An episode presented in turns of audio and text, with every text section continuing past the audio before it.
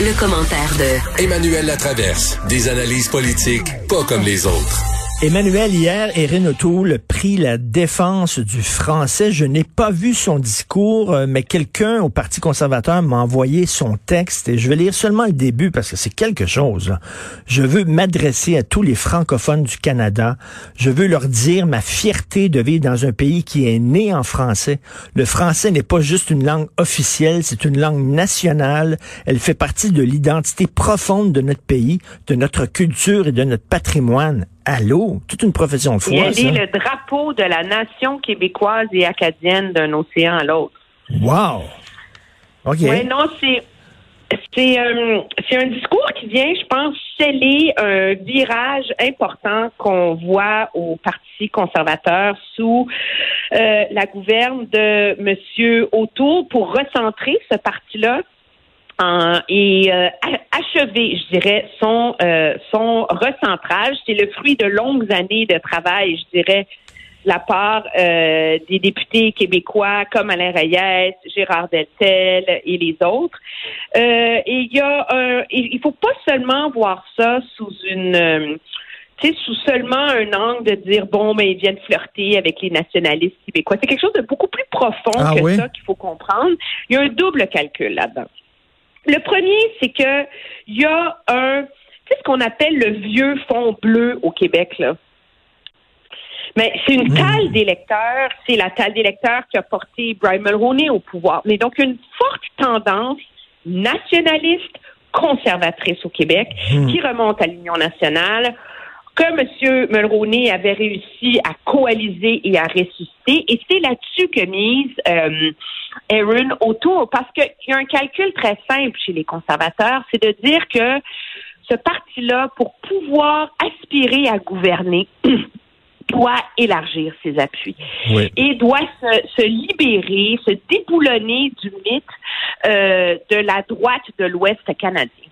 Hmm. Et donc, euh, ça fait partie de la stratégie beaucoup plus large du parti pour essayer de convaincre graduellement les Québécois que oui, ils sont capables d'offrir une réponse cohérente au nationalisme québécois. C'est pourquoi dans la dernière campagne électorale, on était en faveur, par exemple, euh, de la déclaration d'impôt unique, qu'on s'est jamais opposé à la loi 21 sur le port des signes religieux. Et donc, sur le, le virage sur la langue vient incarner ça. Mais il y a plus que ça aussi. Parce que au Canada, dans le reste du pays, il y a 30 circonscriptions où le vote francophone est déterminant pour décider le gagnant. Ah oui, OK. Et c'est 30 circonscriptions que aucun autre parti n'a jamais contesté parce qu'on les a toujours de facto données au Parti libéral. Hmm. Ils sont, il n'y a aucune concurrence pour les libéraux sur le front de la défense du français dans le reste du pays. Et donc, il y a un argument à être présenté que politiquement, d'être sensible à cette réalité-là, face aux lacunes de l'action du Parti libéral sous M. Trudeau, il y, a, euh, il y a un potentiel important. Moi, je te dirais que la phrase la plus importante que j'ai entendue dans le discours de M. O'Toole hier, c'est de dire que trop euh, de libéraux refusent au Québec, refusent de protéger le français au Québec par crainte de nuire au combat des francophones dans le reste du pays. Hmm. C'est l'argument lequel, d'ailleurs, les libéraux voulaient pas jusqu'ici euh, appliquer la loi 101 aux entreprises à charte fédérale, de la crainte que ça se retourne contre les francophones hors Québec. Ben, tout à fait. Et là, M. O'Toole a dit les, de dire que les anglophones au Québec sont une minorité qui se compare aux francophones hors Québec, parce que c'est l'argument aussi des anglophones au Tout Québec. hein? Il dit que c'est une fausse équivalence qu'il faut dénoncer. Aïe, aïe. OK, ça, c'est, ça, c'est bon, ça. Oui, non, mais il, il- il est vraiment allé, euh, allé très loin. Il dit que le défendre le français, c'est un projet noble, patriotique et canadien. Alors là, bonsoir. il va avoir de la pression sur Monsieur euh, autour, ceci étant dit, parce qu'il y a un débat qui déchire l'Alberta en ce moment, qui est celui sur le campus Saint-Jean de l'Université de l'Alberta, qui est un campus francophone autonome. et dans la restructuration et la rationalisation des dépenses, il y a un immense combat en ce moment pour maintenir l'autonomie de ce campus-là comme un flambeau de la culture franco-albertaine. Alors là, la question va se poser. Il va y avoir de la pression sur M. Autour pour qu'il se mêle de ce débat-là s'il dit être un fervent. Ben oui, et, pourquoi, pourquoi il a dit que la minorité anglophone au Québec, c'est absolument pas comme les minorités francophones dans le reste du Canada?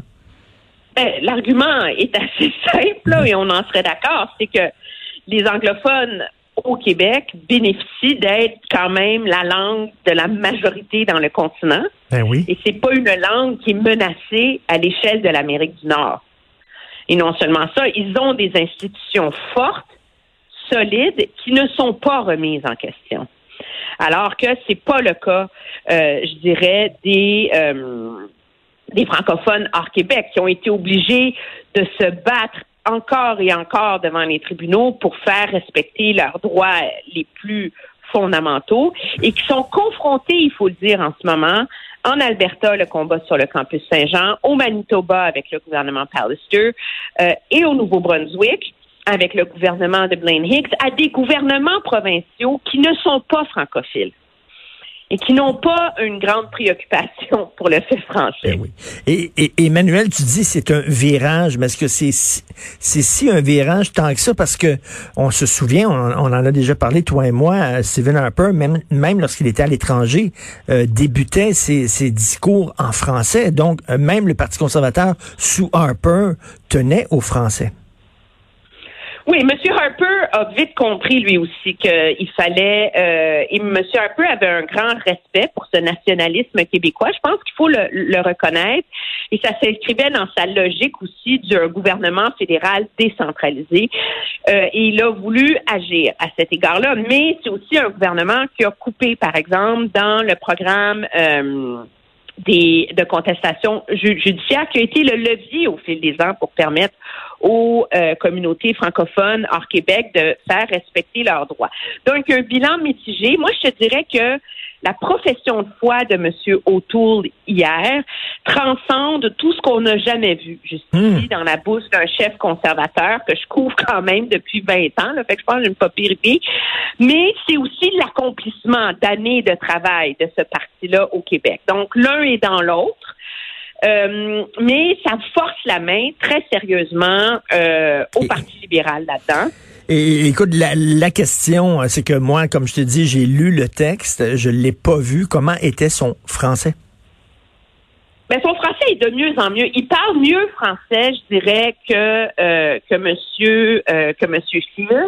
Euh, ça se compare à peu près là, à celui de Monsieur aussi bon que M. Harper à la fin, mais je veux dire, c'est clairement un chef qui fait beaucoup, beaucoup, beaucoup, beaucoup d'efforts. il, sera capable euh, en campagne électorale, je crois, de se défendre dans un débat français sans être extraordinaire.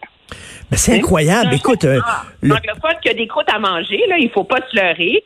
Euh, mais qui a quand même, euh, qui a quand même, qui s'est pas mis à l'apprentissage. Je pense que la grosse différence, c'est qu'il s'est pas mis à l'apprentissage du français à 50 ans quand il a décidé d'être premier ministre du Canada. Là. Hmm. Je veux dire, il a fait une carrière dans les forces armées canadiennes et c'est à ce moment-là qui a profité des opportunités pour apprendre le français. Puis là, bon, on est dans un exercice avec son entourage de ressusciter son français pour l'amener à un niveau supérieur. Mais Emmanuel, le Parti conservateur, profession de foi euh, pour le français, le Parti libéral du Canada euh, avec Mélanie Joly qui défend le français bec et ongle, Dominique Anglade et le Parti libéral du Québec. Incroyable.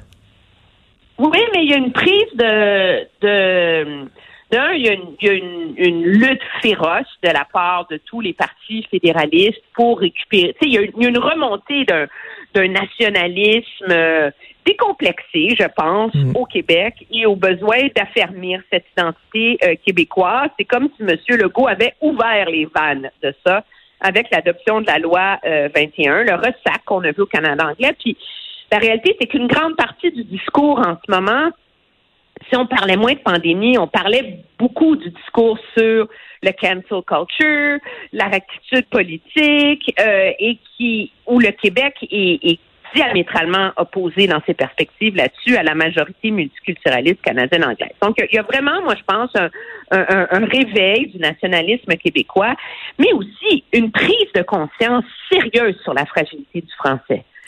Et hmm. sur le fait qu'à un moment donné, c'est de la responsabilité des élus de, de protéger ça, parce que le Québec Montréal, le Québec ne peut pas être francophone si Montréal arrête d'être francophone. C'est malheureux, mais c'est vrai pareil. C'est la métropole, c'est la plus grande ville, c'est le pôle économique. Euh, il faut sauver le, le, le, français à Montréal. Et moi, je pense que Mélanie Joly a eu beaucoup de flair de décider de saisir ce moment-là. Tu me diras que c'est un réveil un peu tardif pour quelqu'un qui est responsable de ce dossier-là depuis 2015. Je t'en, je t'en, euh, je te l'accorde hmm. entièrement. Mais on peut pas lui reprocher de vouloir saisir le moment et d'agir. Ben non, et j'ai l'impression que le Québec est comme un, gars qui était pas très beau, moche, qui avait de la difficulté à pogner, puis à un moment donné, il va à l'école, puis toutes les filles tombent dans les bras du jour au lendemain. Il, il en revient pas.